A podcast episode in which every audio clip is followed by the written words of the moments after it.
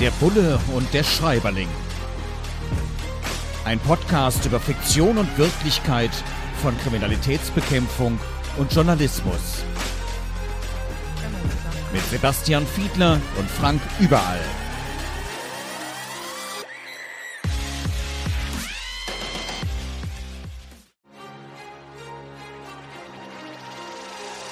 Der Bulle und der Schreiberling. Ein Podcast über Fiktion und Wirklichkeit von Kriminalitätsbekämpfung und Journalismus. Mit Sebastian Fiedler und Frank Überall. Herzlich willkommen zu einer neuen Ausgabe von Der Bulle und der Schreiberling mit Sebastian Fiedler und meiner Wenigkeit Frank Überall. Wir kümmern uns heute um Valerie Wilson Wesley und der Ex-Lover, ein Fall für Tamara Hale, erschien im Diogenes Verlag. Wir schauen wieder, wie ist es da mit der Realität in dieser fiktionalen Darstellung. Und unter anderem geht es darum, dass hier eine Privatdetektivin eine Hauptrolle spielt, die vorher mal bei der Polizei war. Das scheint wohl irgendwie in der Realität und vor allem auch in Romanen gar nicht so selten vorzukommen.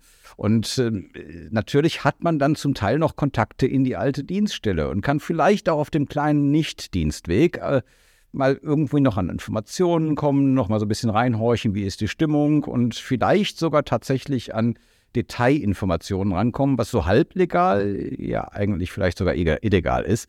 Ähm, Sebastian, äh, gibt es tatsächlich solche Menschen, hattest du auch schon mal mit denen zu tun, die dann nochmal versuchen, da nochmal irgendwo nochmal was rauszukitzeln? So viele gibt es, glaube ich, nicht. Also nicht die äh, zu, zu Detekteien wechseln. Und wenn das so wäre, wäre meine These, dass das nicht funktioniert. Also das heißt, die Rechnung als, wie man so sagt, Business Case, die würde, glaube ich, nicht aufgehen, dass man sozusagen seinen neuen Mandantinnen und Mandanten verkaufen könnte. Ich kenne hier noch alle und dann fragen die mal eben was im Polizeicomputer. Es würde von vorne bis hinten nicht aufgehen, weil jede einzelne Abfrage dokumentiert es in den Datensystemen. Man kann das also hinterher nachgucken. Es muss der Grund der Abfrage eingegeben werden. Ich kenne mehr Leute, die in andere Bereiche dann die Polizei schon mal verlassen haben. Manche, also die im Bereich Wirtschaftskriminalität waren, in äh, Forensik-Einheiten äh, von Wirtschaftsprüfungsgesellschaften zum Beispiel. Da kenne ich einige, die da durchaus Karriere gemacht haben. Weil die wahrscheinlich besser zahlen als der öffentliche Die zahlen leicht besser als der öffentliche. Das tun sich tatsächlich. Du sagst schon so, das ist nicht nur das, leicht, sondern es ist schwer ist besser. schon so, ja. Man muss schon einrechnen, dass also die Pensionsansprüche und so weiter, das müssen die schon irgendwie sinnvollerweise mit äh, übernehmen, sonst macht das keinen Sinn. Man hat als Beamter natürlich eine Anstellung auf Lebenszeit, das ist dann nicht der Fall und so. Man sollte sich das schon genau überlegen. Aber es gibt solche Abwanderungen Anforderung, gerade bei solchen Kriminalbeamtinnen und Beamten, die eine besondere, äh, spezielle Expertise in einem Bereich haben. Das ist natürlich dann für die Wirtschaft attraktiv, aber da rede ich jetzt von Anstellungsverhältnissen. So viele, die sich dann irgendwie selbstständig machen, Detekteien, kenne ich nicht. Ich persönlich kenne gar keinen. Das ist aber eine klare Aussage. Ja. Das spielt jetzt hier dieses Werk in den USA und äh, da haben wir natürlich zum Teil noch ganz anders damit zu tun, wo es Diskriminierungen gibt und wo dann eben eine Farbige hier beschreibt, naja, wenn die Polizei dich einmal am Wickel hat und du dann dich nicht unumbunden kooperativ zeigst, dann vermehren sich die äh, Anklagepunkte, heißt es hier, also die Vorwurfspunkte, noch und nöcher. Ich kann mir vorstellen, dass das hier in Deutschland nicht mehr ganz so ein großes Thema ist, aber wenn jemand ganz besonders großspurig auftritt und euch echt das Leben zur Hölle macht, dass man dann durchaus geneigt ist, nochmal sehr viel intensiver, sind ja auch alle nur Menschen, mhm. sehr viel intensiver hinzuschauen. Also bei mir ist es tatsächlich, wir haben hier auch schon mal drüber gesprochen, mhm. in dem Moment, wo jemand sich alleine über eine Recherche schon unglaublich aufregt, vielleicht sogar schon über einen Medienanwalt eine sogenannte Unterlassungsverpflichtungserklärung schickt, obwohl man noch gar nichts berichtet hat. Das sind die Stellen, wo Rauch ist, ist auch Feuer, wo man erstmal richtig genau hinguckt. Weil wer so laut bellt, hat in der Regel irgendwas zu verstecken. Es sind nicht diejenigen, die tatsächlich schuld sind, die wir am Bickel haben und die dann irgendwo, ne, die versuchen eher mit uns zu reden und das in irgendeiner Weise auch tatsächlich aufzuklären. Aber diejenigen, die richtig was auf dem Kerbholz haben, die versuchen tatsächlich erstmal mit aller Aggression zu verhindern, dass wir berichten. Und das ist, das wird immer das Gegenteil erreichen, zumindest bei professionellen mhm. Journalistinnen und Journalisten. Wie ist es denn bei euch? Nochmal, und ganz ehrlich, da kommt auch so eine Art Jagdfieber. Das kenne ich. Ist das bei euch auch so oder ist man da ganz formal und egal wie viel der Mensch sich da aufregt, äh, nö, das arbeitet man ganz in Ruhe ab? Ich glaube, es hat zwei Perspektiven. Also auf der einen Seite steht genau das, was du gerade beschrieben hast, nämlich hat man irgendwie einen Anknüpfungspunkt dafür, dass man sagen könnte, da bin ich wahrscheinlich auf der richtigen Spur und da muss ich jetzt nochmal nachgehen, da könnte mehr zu holen sein. Ich bin nicht ganz sicher, ob die Aussage gestimmt hat. Also dererlei Anknüpfungspunkte für weitere Ermittlungen. Ähm, die müssen aber dann irgendwie auch so handfest sein, dass sie über ein Bauchgefühl hinausgehen, müssen ja hinterher in der Akte, das ganze Ermittlungsverfahren ist ein schriftliches Verfahren, so heißt genau, es. Und ein Bauchgefühl ist ein Unwort in der Akte. Ne? Naja, das wäre in der Tat eine ganz schlechte Begründung. Äh, schönen guten Tag, äh, Frau Richterin, ich hätte gern einen Durchsuchungsbeschluss, weil hier habe ich es gefühlt. Ja, also das meine ich, und eigentlich mag ich den sowieso das, nicht. Äh, funktioniert also nicht so richtig, genau. Und auf der anderen Seite gibt es selbstverständlich die diese menschlichen äh, Komponenten. Ja? Also und da regiert jeder und jede natürlich etwas anders. Manche, mir hat man nachgesagt, ich hätte, da würde in solchen Situationen besonders arrogant rüberkommen, weil ich versucht habe, die natürlich dann abblitzen zu lassen mit ihren äh, aufbrausenden äh, Verhaltensweisen. Das äh, mochte ich nicht sonderlich gut leiden. Und dann hat man mir unterstellt, ich sei dann etwas arrogant. Das ist mir vielfach tatsächlich passiert. Und andere reagieren natürlich mit so einer Gegenbewegung und versuchen dann vielleicht etwas lauter zu sein in solchen Situationen. Da kommt halt das, was auch völlig normal und natürlich ist, das Menschliche dann halt zum Tragen. Aber wenn man das professionell bewertet und sagt, so muss das eigentlich sein, dann müsste man die beiden Perspektiven voneinander trennen. Müsste auf einer sagen, das darf auf gar keinen Fall dazu führen, dass irgendwas unrechtmäßig passiert und irgendeine Ermittlungsmaßnahme gemacht wird, weil man sozusagen irgendwie äh, sich da jetzt rächen will für irgendeine Verhaltensweise. Das geht gar nicht, das ist No-Go. Alles andere dazwischen ist total menschlich. Also äh, äh, rein menschlich findet man hier auch immer wieder was Neues raus, weil wir machen das jetzt schon seit gut drei Jahren ja. hier und als arrogant habe ich dich zumindest bisher noch nicht wahrgenommen. Oh, wir haben es alle gehört. Ja, was nicht ist, kann ja noch kommen. Und äh, wer irgendwie dann doch mal ihn erlebt hat in einem anderen Zusammenhang, möglicherweise bei einer Veranstaltung oder wo auch immer und äh, ihn mal als arrogant wahrgenommen hat oder mich mal als arrogant wahrgenommen hat, ne? hier bei Kivon, da wo wir das als Video hier ausstrahlen, kivon.com, kann man das auch unten in die Kommentare schreiben oder auch ein Video oder äh, ein Ton hinterlassen. Äh, also ja, vielleicht lernen ja auch wir noch was. Der Bulle und der Schreiberling heute mit Valerie Wilson Wesley, der Ex-Lover. Und das Ganze ist ein Roman, erschienen im Diogenes Verlag. Wir schauen uns wieder an bei diesem Kriminalroman, wie realistisch ist das? Und eine Szene gibt es hier, wo eine hm, Zeugin dann auch wirklich sehr offen ist und sagt, ich freue mich immer, wenn ich der Polizei helfen kann. Bei mir im Journalismus ist es oft ähnlich. Wir sind auf der einen Seite äh, diesen Menschen ausgesetzt, die überhaupt nichts mit uns zu tun haben wollen, die uns zum Teil sogar angreifen, ja. Wenn man, also ich arbeite äh, überwiegend für den Westdeutschen Rundfunk in Köln und wenn man da eine Umfrage machen will, man geht nicht an den Dom. Das macht einfach überhaupt keinen Sinn. Entweder sind es Touristen oder Leute, die gerade einkaufen wollen. Und außerdem laufen da sowieso viel zu viele Kamerateams und Menschen mit Mikrofon fürs Radio rum von auch anderen Sendern. Und insofern, das, das macht einfach keinen Sinn. Da geht man irgendwo anders hin, um da auf Menschen zu treffen, die eben auch gerne mit den Medien reden. Und ich kann mir vorstellen, dass es auch hier diese beiden Bereiche gibt bei euch, Zeuginnen und Zeugen, die wirklich gerne Auskunft geben und die anderen, die einfach nur unglaublich genervt sind. Und äh, mein Gott, was wollen Sie denn jetzt noch von mir? Ich habe keine Zeit. Mhm, also genauso ist das und hängt nach meiner Bewertung damit zusammen, welche Vorerfahrungen im Kontakt mit der Polizei es so gegeben hat. Also wer sich schon mal aus irgendwelchen Gründen darüber geärgert hat oder irgendeine Knolle gekriegt hat, keine Ahnung. Also das, ich glaube, das spielt häufig eine Rolle. Man, es gibt nur einen großen Unterschied zu dem, was du jetzt gerade gesagt hast. Die Kripo kann sich nicht so sehr richtig aussuchen, an welchen Stellen, wenn du jetzt so örtliche Bereiche genannt hast, wie den Kölner Dom zum Beispiel. Kann ich einfach mal irgendwo eine Razzia genau. machen, wenn man da ne? Ja, ne, ne, so im Nobelviertel, Razzia. weil da gibt es vielleicht auch noch schönen Kaffee dazu und so. Ja, ich denke jetzt eher an Mordfälle, weil wir ja, ja. immer über solche Krimis mit Mordfällen sprechen und da sucht man sich seinen Tatort natürlich nicht aus. Das heißt, das Erste, was natürlich... Es sei denn, man mir das selbst. Das, äh, genau, das wäre jetzt nochmal ein exotischer Fall tatsächlich. Aber es ist ja eben häufig so, dass äh, wenn jetzt in einem Wohnquartier äh, ein, äh, ein Mord passiert wäre, dann würde man natürlich versuchen herauszukriegen, wer hat denn irgendwas mitbekommen. Und das bedeutet, in diesem Bereich würde man sich überlegen, wer könnte theoretisch entweder was gesehen haben. Das heißt, genau würde man sich dann angucken, welche Fenster zum Beispiel in Betracht kämen, wer kann was gehört haben. Und dann befindet man sich in diesem Areal, in dem das gerade stattgefunden hat. Das wollte ich nur sagen. Das heißt, da hat man keine Wahl, um sich die Location noch irgendwie auszusuchen, weil da zum Beispiel zu viele Kamerateams unterwegs sind. Also da beneide ich euch um euren Job nicht, weil äh, ich, ich habe es auch mal für, für eine große Boulevardzeitung mit den ganz dicken Lettern, relativ kurze Zeit, äh, habe hauptsächlich Politik gemacht, Politikberichterstattung gemacht und bin dann auch mal rausgeschickt worden in so eine Hochhaussiedlung, auch bei einem Mordfall und dann tatsächlich Anweisung der Redaktion an den Türen klingeln. Mhm. Und das fand ich so grausam und habe auch gesagt, ich mache es nie wieder. Und ich habe es auch in meinem Leben nie wieder gemacht und habe da auch einfach überhaupt keine Lust drauf. Das, mhm. das ist nicht mein Ding. Ich habe großen Respekt vor denjenigen, die es tun. Ähm, aber äh, nee, das ist insofern, äh, klar, bei euch ist ein anderer Hintergrund, aber trotzdem bei fremden Menschen dann in die Privatsphäre eindringen müssen. Es ist ja notwendig. Wir als mhm. Bürgerinnen und Bürger wollen ja auch dass solche Dinge aufgeklärt werden. Trotzdem ist es wahrscheinlich nicht unbedingt ein Vergnügen. Und da gibt es noch eine dritte Berufsgruppe, von der ich hörte. Das sind die Politikerinnen und Politiker, die im Haustürwahlkampf Türen klingeln und da gibt es ähnliche Erlebnisse. Sebastian plaudert aus dem Nähkästchen, weil er mittlerweile ja, ja. nach Station bei der Kriminalpolizei, genau. bei der Kripo-Gewerkschaft, Bund Deutscher Kriminalbeamter, ja. jetzt eben im Bundestag sitzt, dort Innenpolitik macht. Aber da muss man erstmal hinkommen und da muss man genauso einen Wahlkampf machen. Und da kann es auch schon mal sein, dass man irgendwo klingelt, wo noch jemand mit Lockenwinklern und äh, äh, entsprechendem ähm, äh, Bademantel auf das Wort kam ich gerade nicht, Bademantel, dann die Tür aufmacht mhm. und äh, mit dicker Zigarette in der Hand, halt voll sie. Ja, kann ich mir lebhaft vorstellen. da muss er auch lachen. Ähm, hier gibt es auch ein Motiv, wo nach dem Tod des Ehemannes plötzlich alles Mögliche noch hochkommt, wo selbst auch die Ehefrau überhaupt nicht mit gerechnet hat.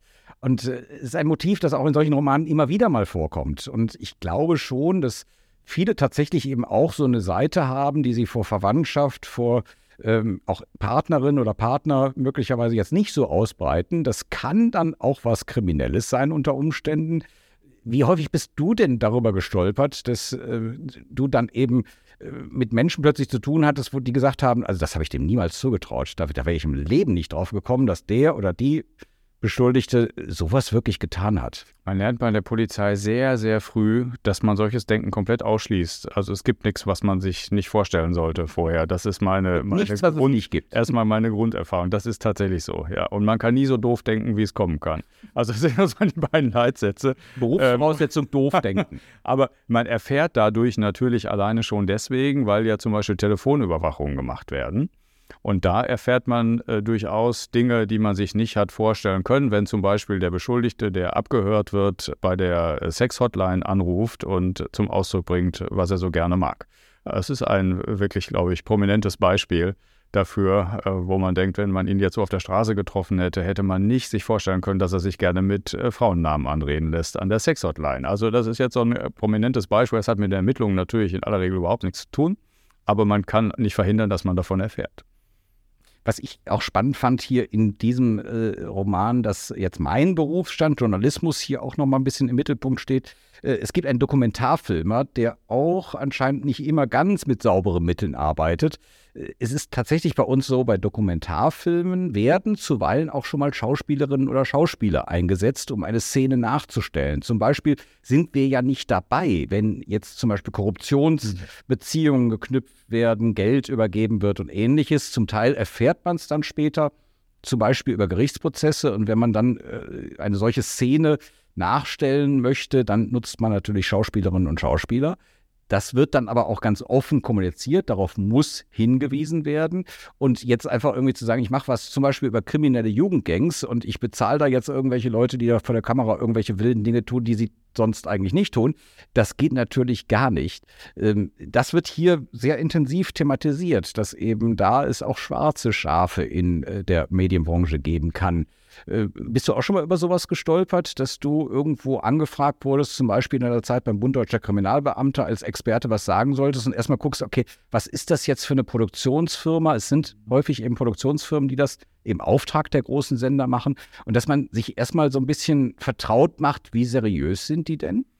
Ja, letzteres auf jeden Fall. Also das habe ich schon immer getan und bin Gott sei Dank selten reingefallen. Also es ist mir einmal passiert, dass ich äh, äh, zigmal im Hintergrund gesagt hatte, dass eine bestimmte Position, die jetzt da formuliert werden sollte, ich erstens nicht teile, zweitens noch nie gesagt hatte. Und dann äh, habe ich erleben müssen, dass der, der, der Journalist dann anschließend in der Produktion des Beitrages mich hineingeschnitten hat mit einem unverfänglichen Statement und dann selbst kommentiert hat, Herr Fiedler sagte an der Stelle das und das. Das war schlicht gelogen. Also das ist mir mal passiert, aber solche Szenerien äh, und so etwas, das habe ich noch nicht, äh, habe ich tatsächlich noch nicht, Gott sei Dank noch nicht erlebt, was wiederum in deine Richtung eine sehr gute Nachricht ist, weil meine Erfahrung jetzt aus 14 Jahren ungefähr Zusammenarbeit äh, oder Arbeit mit der Presse, Kontakte mit der Presse, sind die Negativerfahrungen ausgesprochen gering. Das sage ich jetzt auch nicht nur, weil wir uns jetzt hier gut verstehen. In der Tat, nein. ich, ich kenne es auch, dass es solche Versuche immer mal wieder gibt, aber letzten Endes äh, haben wir dann auch so eine große Öffentlichkeit und wenn man eine Schauspielerin oder einen Schauspieler bucht, dann hinterlässt das auch irgendwann Spuren. Und irgendwann, da ist die Branche dann auch sehr klein, ne, dann hat man den schon mal irgendwo anders gesehen. Und es kann ja durchaus sein, dass der auch irgendeine Erfahrung gemacht hat, über die er oder sie dann im Fernsehen erzählt, ja, aber die Wahrscheinlichkeit ist dann doch relativ gering. Und dann fängt man natürlich auch meine Berufssparte an, über die andere Berufssparte zu recherchieren. Und dann wird sowas auch relativ schnell entlarvt. Und ich glaube, ja, vor 10, 20 Jahren war das vielleicht noch eher ein Thema. Mittlerweile kann man sich das eigentlich nicht mehr erlauben. Wenn man jetzt zu einem, also wir sind ja letzten Endes irgendwo auch immer noch Menschen, zum Teil mit einer extremen Arbeitsbelastung und man hat dann Kolleginnen und Kollegen, mit denen man im Team unterwegs ist. Und hier wird dann so schön beschrieben, dass sie eben zu einem Einsatzort kommen, zu einem Tatort kommen und dann eben ganz dick die Zigarre rauchen und sich über Pferderennen unterhalten. So ist es jetzt hier bei Valerie Wilson Wesley beschrieben. Und klar, so alltägliche Dinge, über die man spricht, das ist ja normal, wenn Menschen unterwegs sind. Ich kann mir vorstellen, dass das, wo zum Beispiel gerade Mord passiert ist, vielleicht nicht so angemessen ist. Ich versuche auch immer, wenn ich irgendwo dann draußen bin mit einem Team oder sowas, dann in dem Moment, wo man dann nach außen geht, wo man dann Interviewpartnerinnen oder Partner hat, dann äh, ein bisschen runterzudimmen. Ich mache gern auch mal ein Witzchen und so, aber das macht natürlich dann jetzt nicht so viel Sinn, wenn da jetzt jemand ist, den man sehr ernsthaft interviewen möchte. Und ich kann mir vorstellen, ihr müsst euch da auch manchmal ziemlich am Riemen reißen, wenn es dann zum Tatort geht, wenn es dann zur Durchsuchungsmaßnahme geht. Also in dem Moment oder beim Verhör kann man jetzt auch nicht irgendwie sich womöglich noch über den Menschen lustig machen, der da gerade sitzt. Da muss man sich schon manchmal ziemlich am Riemen reißen. Ne? Das stimmt, man muss natürlich ein bisschen seine Stimmungslage an der Garderobe lassen, so könnte man das vielleicht so bildlich formulieren, weil man ja professionell in der jeweiligen Situation damit umgehen muss. Was es natürlich gibt, und daran fühle ich mich so gerade so ein bisschen erinnert, dass es in bestimmten Organisationseinheiten auch die Entwicklung eines speziellen Humors gibt. Das, äh, ich kenne, ich habe einen äh, Kumpel, mit dem ich zusammen Abi gemacht habe, der äh, ein Bestattungsunternehmen anschließend äh, übernommen hat. Das ist auch ein sehr humorvoller Mensch. So habe ich ihn kennengelernt. Und so ist das tatsächlich natürlich auch teilweise in Morddezernaten. Teilweise, das hört sich jetzt besonders schlimm an, aber äh, der, der Kompensation äh, geschuldet auch in, in den Kommissariaten, die sexualisierte Gewalt an Kindern ähm, sehen müssen. Damit meine ich, damit ich nicht falsch verstanden werde, nicht, dass sie sich darüber lustig machen, ganz, ganz, ganz im Gegenteil. Aber die müssen natürlich versuchen, trotzdem, das klingt jetzt vielleicht paradox, wenn ich das so erzähle, trotzdem sich ihre Menschlichkeit und ihren Humor bewahren, nicht in Zusammenhang mit der Arbeit, die sie machen, sondern um halbwegs psychisch gesund zu bleiben. Und äh, daran fühle ich mich an der Stelle so ein bisschen erinnert, wenn man sich vergegenwärtigt, dass ja der Alltag nicht irgendwie so ganz ausbleiben kann. Man auf der einen Seite professionell arbeiten muss, aber andererseits psychisch gesund bleiben muss, seine Menschlichkeit sich erhalten.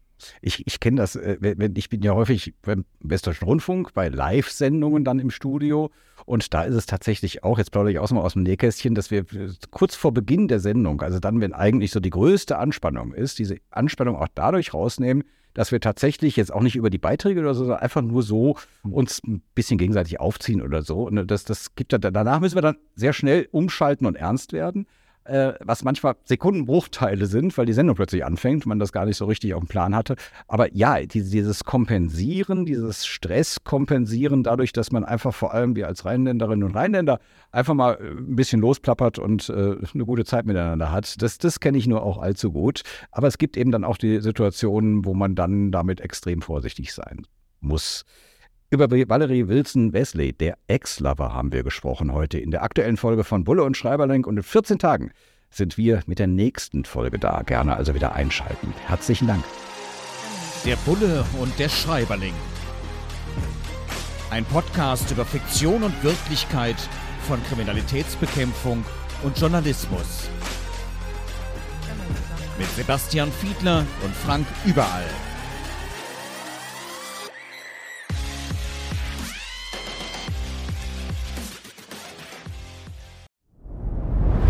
Dir hat dieser Podcast gefallen? Dann klicke jetzt auf Abonnieren und empfehle ihn weiter. Bleib immer auf dem Laufenden und folge uns bei Twitter, Instagram und Facebook.